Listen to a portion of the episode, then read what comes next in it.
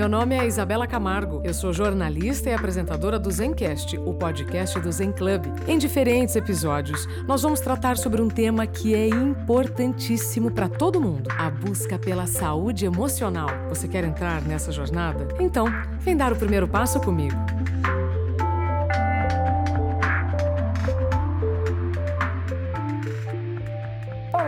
Olá, seja bem-vindo, bem-vinda ao Zencast, o podcast do Zen Club. Você sabe que a partir de agora nós vamos te apresentar um conteúdo, uma pessoa que vai te ajudar a escolher, pensar, decidir e viver melhor. Nosso entrevistado você já conhece, é o doutor Daniel Martins de Barros. Doutor Daniel, bem-vindo. Obrigado, é sempre um prazer conversar com você, sempre um prazer estar aqui no Zencast. Doutor Daniel foi um dos primeiros entrevistados aqui no Zencast antes da pandemia, quando logo que nós começamos realmente os episódios aqui do Zencast, e naquele momento, Daniel, você havia lançado o livro O Lado Bom do Lado Ruim. Exato. É. Sobre as emoções e a, a necessidade da alfabetização das emoções. Pois é, né, Isa? Você vê que coisa. A gente conversou, era março de 2020, a gente estava ali uh, na iminência de uma pandemia ali na próxima semana ia ser decretada a quarentena aqui é, no Brasil e, e aí tinha saído o livro o lado bom do lado ruim que falava né é um livro que fala das emoções negativas, da importância das emoções negativas, como elas é, existem de fato, e a gente precisa aprender a lidar com elas, identificá-las, nomeá-las e lidar com elas. E é, mal sabíamos que essa educação emocional viria a ser tão importante né, nos, nos, anos seguintes, que foram os anos da pandemia, né, que a gente foi é, é mergulhado em tanto medo, em tanta, é, tanta apreensão, em tanta tristeza. Daniel, e aí de lá para cá, é, o que, que você percebeu para hoje estar com esse livro, gente, que eu estou aqui nas minhas mãos, para quem está nos acompanhando em áudio e vídeo. É um livro de capa laranja, Rir é Preciso, o mais novo livro do doutor Daniel. Para quem está nos ouvindo, então já sabe que o livro é de capa laranja, tá? É... Por que, que agora, Daniel, você lança Rir é Preciso? Para gente. Aqui você sugere: descubra a ciência por trás do humor e aprenda a usá-lo para atravessar períodos difíceis e criar relações mais próximas. O que, você percebeu nesses anos? Esse livro, né, ele é quase como uma, uma continuação uh, involuntária do, do lado bom do lado ruim. Eles, obviamente, não são dependentes, mas depois de fazer um livro dizendo, olha, as emoções negativas existem, são importantes, vamos aceitar as emoções negativas, é, é meio que um alívio. Fala, bom, tudo bem, agora que já, já já aceitamos, Vamos partir para as emoções positivas agora? Vamos focar em tentar nos reconstruir, encontrar uh, uma sensação mais agradável, encontrar leveza. E o livro foi pensado justamente uh, para sair nesse momento uh, de final da pandemia, né? A gente sabe que a pandemia não acabou, vem sempre algumas ondas aí ainda, mas a gente já saiu daquele período mais duro, aquele período mais pesado, né, fechado, ameaçador da pandemia da Covid, com muitos reflexos, né, Isa, com é, emoções negativas que a gente carregou, com dificuldades de se conectar depois de passar tanto tempo isolados.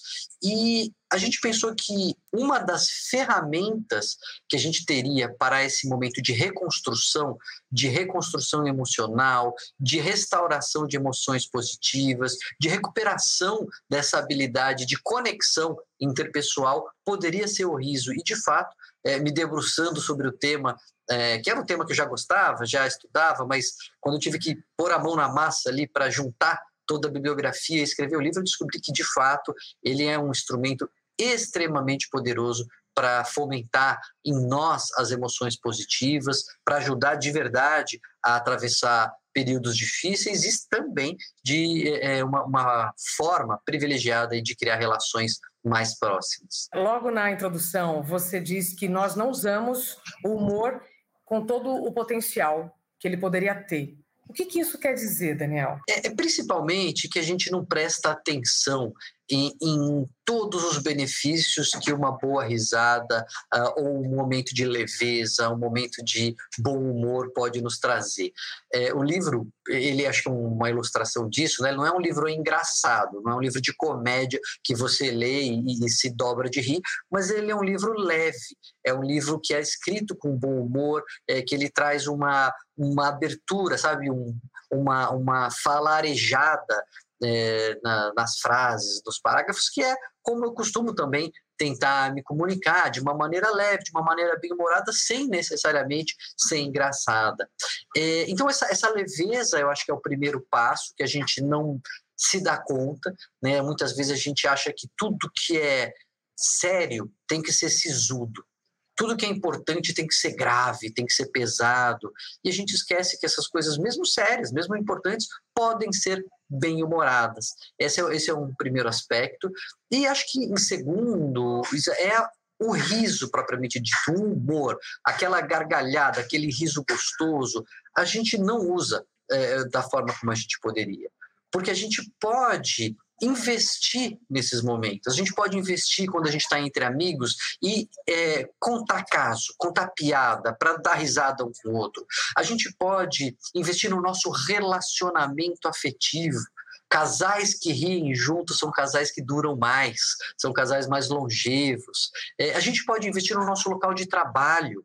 É, o, o chefe que usa o bom humor nas suas relações, ele é tido em mais alta conta pelos funcionários. Os funcionários que usam o bom humor nas relações são vistos como ousados, como criativos pela equipe, pelo chefe. O bom humor, inclusive, o uso do bom humor tem pesquisas mostrando que, inclusive, ao trazer essa leveza, ao tirar essas emoções negativas, pelo menos temporariamente, é uma ferramenta que previne o risco de burnout. Professores, enfermeiros que usam o bom humor no seu trabalho têm menos risco de ter burnout. Então, é, é muita coisa que a gente, embora goste de uma boa risada, a gente não tem né, na consciência. Por isso que eu digo que a gente não usa o humor a nosso favor em todo o seu potencial. Perfeito. Não é à toa, gente, que nós escolhemos o doutor Daniel de Barros para encerrar o ano de 2022, tá? Para que você tenha mais elementos para realmente treinar o seu sorriso, o seu humor em 2023 porque nós vivemos, doutor Daniel, contextos muito desafiadores. Aí alguém que está aqui nos ouvindo vai falar assim: como é que eles estão falando de riso, bom humor, né, num contexto tão desafiador? Então, gostaria de te ouvir sobre esses contextos que nós estamos vivendo, relacionados à política, à saúde, dinheiro, enfim. É, como nós podemos, então, treinar? É treinável o bom humor? Eu posso me tornar uma pessoa bem-humorada se eu ainda não sou? Pode, sem dúvida. O, o eu não estou falando aqui de comédia, né, do, do sujeito se tornar um comediante. É a mesma coisa que eu queria dizer assim que atividade física faz bem, então você tem que se tornar um ultramaratonista ou um jogador da seleção, né, ou um corredor é, olímpico. Não, né? Atividade física faz bem, a gente tem que pôr na nossa rotina, a gente tem que praticar, a gente tem que dar atenção a isso, a gente tem que combater o sedentarismo e tudo isso é muito diferente de você se tornar é, né, uma Daíri dos Santos, um Neymar, ou enfim, né, um Vanderlei Cordeiro. É diferente de você se tornar um atleta profissional. Então é diferente. É, você pode trazer humor, trazer leveza, trazer esse ponto de vista mais tranquilo, mais positivo, e não significa que você vai ser é, o Chico Anísio, o, o Fábio Pochá, ou enfim, é, um comediante profissional. Então, é possível a gente ter essa postura ativamente na nossa vida. Mesmo que isso, de novo, não signifique você. É porque às vezes a pessoa fala assim: ah, mas eu não tenho aptidão. Eu não sou engraçado. Tudo bem. Eu sou perna de pau, eu sempre fui sedentário na minha vida é, é, pré-filhos, eu era sedentário. E, e muito Só quem ruim. Tem filhos entende essa frase. É, e, e, muito ruim assim de esportes. E, e, aí depois que eu tive filhos e enfim, cada vez mais evidências científicas da importância da atividade física foram se acumulando, eu falei, eu preciso fazer atividade física. E hoje estou muito bem, muito longe de ser sequer, não consigo nem competir na, na, na competição do bairro, mas estou bem porque eu desenvolvi uma habilidade é, me focando nela. Tudo isso para dizer que assim a pessoa que está ouvindo dizendo, ah, não dá, isso aí não dá, eu não sei fazer piada Não é para fazer piada necessariamente, mas é para a gente trazer esse bom humor que sim, Isa, é possível a gente ter, e aliás, é importante a gente manter mesmo nas situações adversas, mesmo em situações difíceis. Se a gente tivesse alguma dúvida com relação a isso, no livro tem um capítulo que é o é, onde rimos, né? Então o livro ele é dividido em o que é o riso, como nós rimos, com quem nós rimos, por que nós rimos e tem o que é onde nós rimos. E ele começa com uma das histórias mais fascinantes que eu trago no livro, que é a presença do humor nos campos de concentração do Holocausto. Né? Então os judeus estavam lá é, naquela situação absolutamente inimaginável para nós, assim, que a gente só vê em filme, né? É, e eles tinham, na época, eles tinham naquele contexto, no humor, uma estratégia de sobrevivência. O Viktor Frankl, o, o fundador da logoterapia, um sobrevivente dos campos de concentração, fala isso na, no seu livro, né, Em Busca de Sentido. Ele fala que o humor era uma, uma uh, estratégia que ele tinha estimulava outras pessoas a ter como uma estratégia de sobrevivência. E eu, eu cito uma pesquisadora israelense que foi entrevistar sobreviventes do Holocausto e perguntando especificamente, mas essa história de humor tinha mesmo? E todos diziam, tinha. A gente ria, a gente fazia piada, a gente não estava ali negando a presença do sofrimento. A gente não estava ali desrespeitando a dor de quem morria, mas a gente é, tirava sarro de um, de um soldado alemão de repente, a gente brincava um com o outro, a gente ria de um tropeção, alguma coisa, porque esses momentos eram momentos que nos conectavam, eram os momentos que aliviavam a nossa dor, eram momentos que faziam a gente mesmo que temporariamente esquecer aquele sofrimento, não, não, não era desrespeitoso. Então é isso, sabe? Se isso é possível no Holocausto, se isso é possível em, é, é, em tragédias, se isso é possível em hospitais. A gente sabe que pacientes que usam o humor para lidar com a sua diversidade costumam uh, ter uma evolução mais favorável. Então, isso é possível no nosso dia a dia. Sim, mesmo diante de eleição, tensão política, pandemia. Não é para você ser desrespeitoso, não é para você tripudiar do sofrimento, não é para você excluir, mas é para você incluir, para você se conectar e ter um alívio, mesmo que seja transitório, né? Você toma um analgésico ali, é, pelo menos por um tempinho, você fica é, um pouco mais tranquilo, um pouco mais livre daquele sofrimento. É verdade, então, doutor Daniel, que assim como nós produzimos o nosso cortisol, nós também produzimos nossa serotonina. O famoso Exato. rir para não chorar, perdão, rir para não chorar, é isso? É, na verdade, a gente sabe que o riso emocional, aquele riso verdadeiro, aquele riso que é motivado por uma sensação é, positiva, ele está associado a diversos benefícios para a nossa saúde, inclusive a produção de endorfinas, a sensação de bem-estar, diminuição do estresse, diminuição do cortisol, do hormônio associado ao estresse, é, melhor inclusive de suporte da dor física. É, não é só dor emocional, a própria dor física ela pode ser aliviada pelo riso. Claro, eu sempre gosto de lembrar, é, o, o, riso não é exatamente um remédio. Né? Eu já tive cólica renal, por exemplo, e eu preferi um analgésico de uma piada. Claro. analgésico é mais importante Excelente do que uma piada. Mas o humor, ele vem associado, ele vem é, é como um, uma complementação, um, é, ajudando a gente a ter, sim, esse alívio do estresse, ter esse alívio da dor, ter esse alívio da solidão. O humor nos conecta, a gente se sente mais próximo, mais presente, mais conectado com os outros, né? Então, esses benefícios são reais, sim, quando a gente tem um riso, aquele riso verdadeiro, sabe? Aquele de, de balançar a barriga. Eu, eu, concordo. Sabe que eu trabalho com uma pessoa que, inclusive, está aqui do meu lado nessa entrevista, e a gente estava chegando aqui para um compromisso, e aí o, o, jeito dele me faz rir, e é esse riso que é natural, e eu já sei o quanto isso vai me fazer bem ao longo do dia.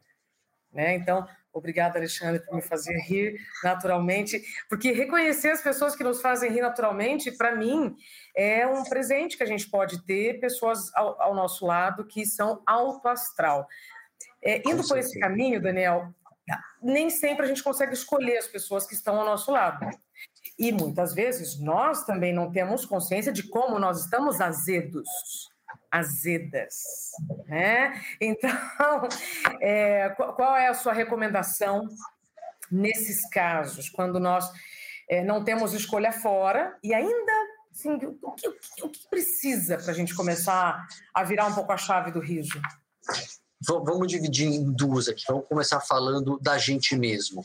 É, a, a gente precisa partir, acho que tudo começa é com a autoconsciência, né? com a gente ter essa postura de prestar atenção em como a gente está, no que, que a gente está sentindo, se a gente está bem, se a gente está mal, se a gente está positivo, se a gente está negativo, é, se, essa, se, se esse mal-estar ele é mágoa, ele é tristeza, ele é raiva, ele é medo, ele é uma sensação de ameaça, tudo passa é, por aquela educação emocional que a gente falou aqui no começo, que a gente aprender a dar nome às emoções, a gente aprender a prestar atenção e a discernir aquilo que a gente está sentindo.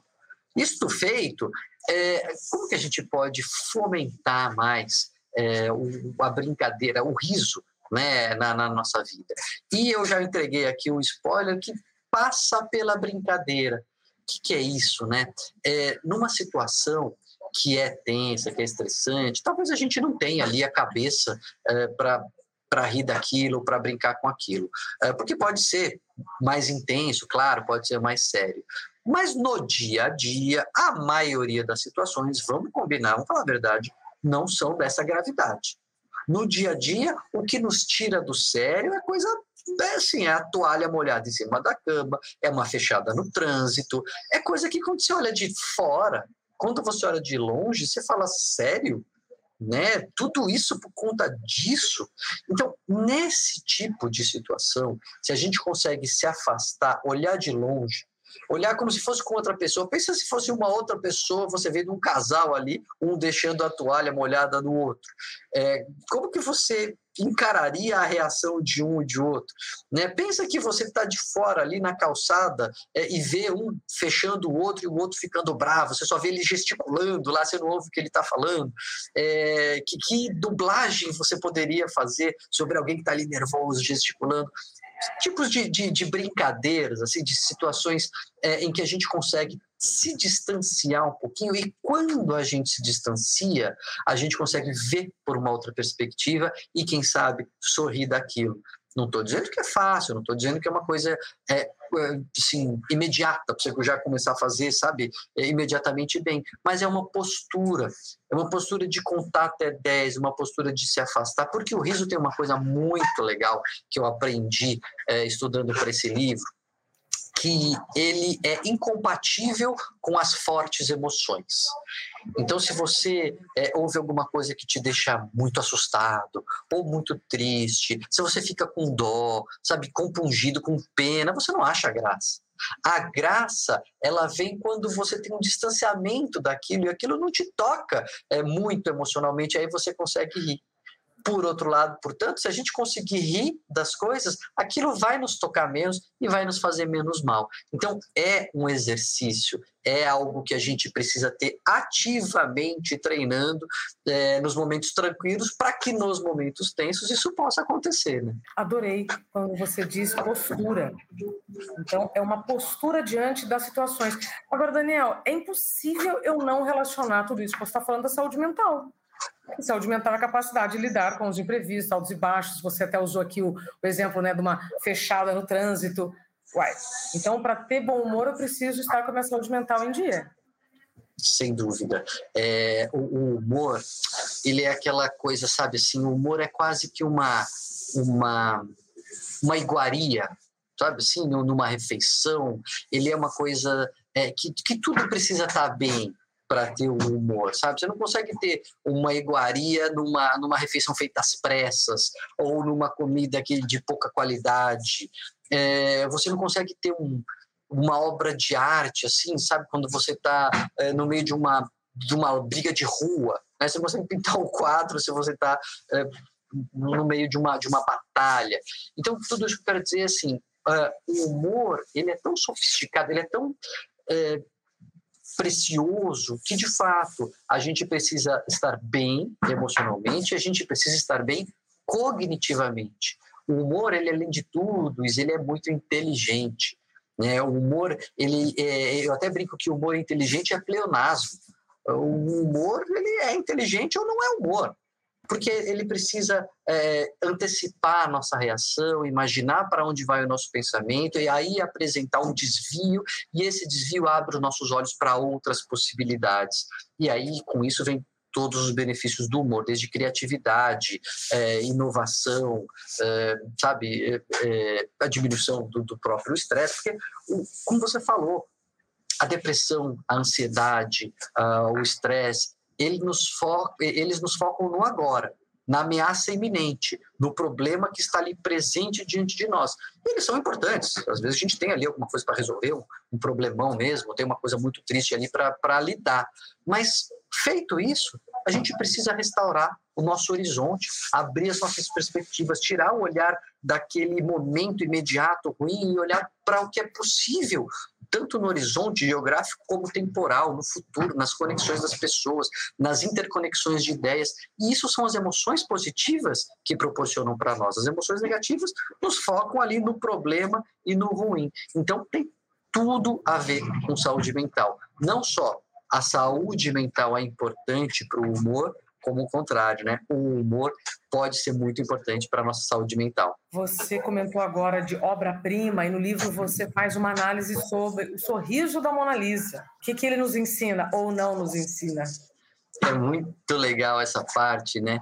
É, porque é, esse é o, é o capítulo do como nós rimos. Então, eu, eu faço nesse capítulo uma análise assim bem física, né, do de como que a gente ri, qual, quais são os mecanismos por trás do riso, também uma análise é, é, histórica, até filosófica das teorias do riso, por que a gente acha alguma coisa engraçada e outras não, mas nessa parte física eu começo com o sorriso da Mona Lisa, que é esse sorriso misterioso, esse sorriso é, é pouco claro para nós, ela está feliz, ela não está feliz, ela está achando graça, ela está rindo da minha cara, ela está rindo para mim, ela está rindo de alguma coisa que eu não sei.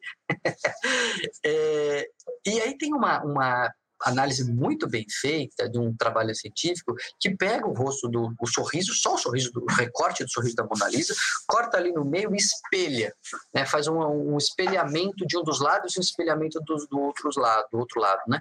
E a gente vê que o sorriso é assimétrico de um lado parece ser um sorriso feliz, né? A, a, o, o, canto do lado para cima, de outro lado um sorriso meio esquisito, e isso dá uma composição assimétrica para o rosto.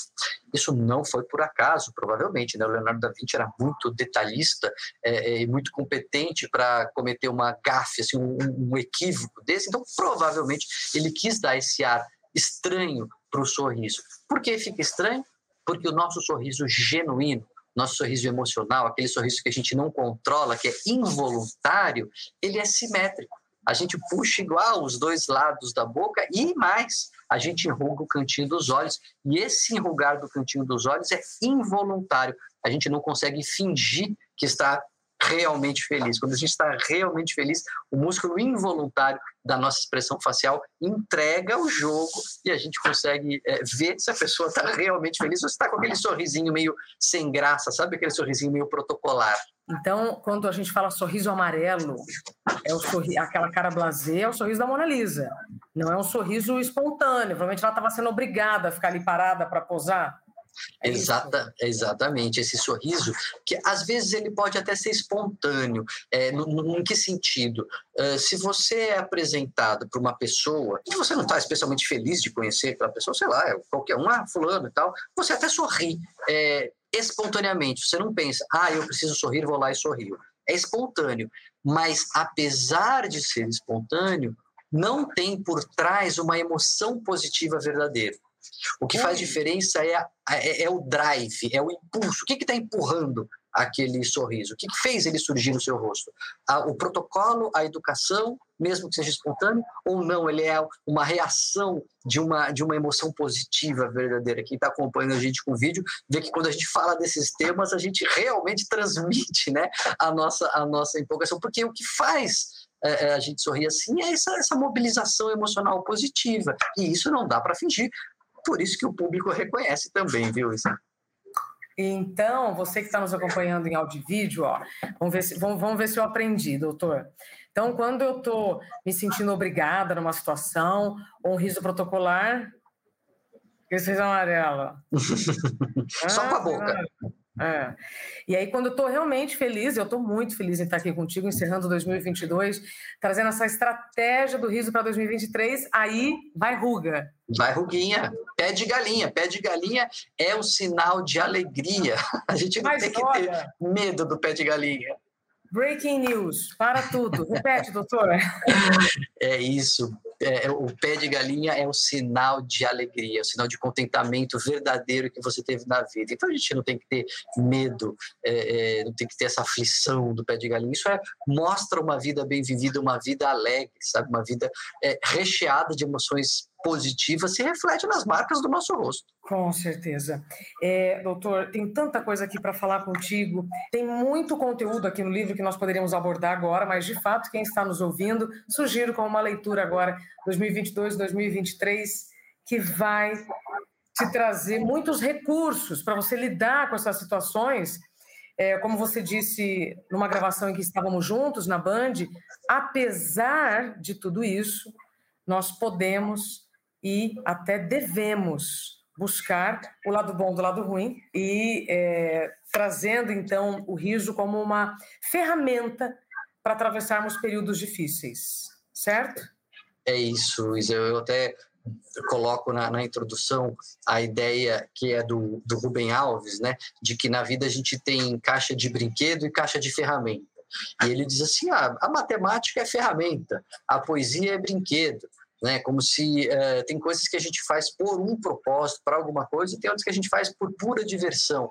E eu, eu digo que o, o riso ele está nas duas caixas. Não é só porque ele é um brinquedo que ele não pode ser muito útil ou não é só porque ele é muito útil que ele não pode ser muito gostoso. Então, é, essa é a ideia do livro, esse é o, o, objetivo que eu, que eu tive ao escrever, que as pessoas é, é realmente encontrem no riso e no humor uma ferramenta e um brinquedo para conseguirem coisas, para terem ali, é, é conexão, para terem é, benefícios, para terem criatividade, para estimularem os relacionamentos, mas ao mesmo tempo para que se divirtam, para que fiquem felizes, para que sintam as emoções positivas aflorarem. Então, essa é a ideia do Rir é Preciso. Espero que as pessoas consigam né, alcançar isso com, com a ajuda do livro, que ele faz esse panorama todo. Da ciência, passa pela história, pela filosofia, é, pelo politicamente correto. A gente fala um pouquinho de tudo para ajudar as pessoas a encontrar cada uma o seu caminho de, do riso. É, então, é, será desafiador, porque sempre é desafiador, porque estamos evoluindo, mas pode ser leve. É, Daniel, tem uma frase é, de um provérbio Yiddish que você traz que seria lindo para a gente encerrar esse último episódio de 2022. Posso ler ou você quer dizer? Claro, pode ler, pode ler. O que o sabão é para o corpo, o riso é para a alma. Gente, Vamos repetir? O que o sabão é para o corpo, o riso é para a alma. Doutor Daniel, se eu venho de um contexto difícil, de uma família que não tem tanto humor, eu posso treinar. Primeiro eu começo lendo seu livro, depois eu começo a olhar, certo? A treinar essas situações. Podemos, sim. É, é, o riso, ele é um.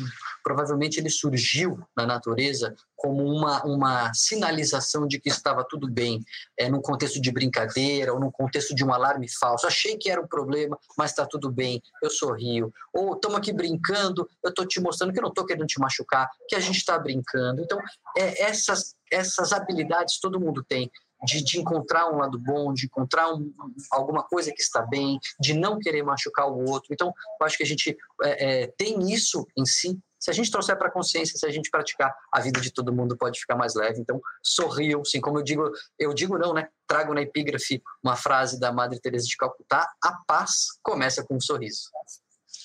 A paz começa com um sorriso. E eu espero, doutor Daniel, que você tenha muitos motivos para sorrir. Obrigada mais uma vez. É, eu que agradeço. Que todos tenhamos esses motivos e que riamos, mesmo em meio às adversidades. Obrigado pelo convite, sempre um prazer a gente conversar. Excelente, obrigado, doutor Daniel. Então, que a gente tenha saúde mental, que a gente organize nossas ideias e nossas emoções para lidar com todas essas situações que nós não temos controle, mas podemos sim entender que rir é preciso.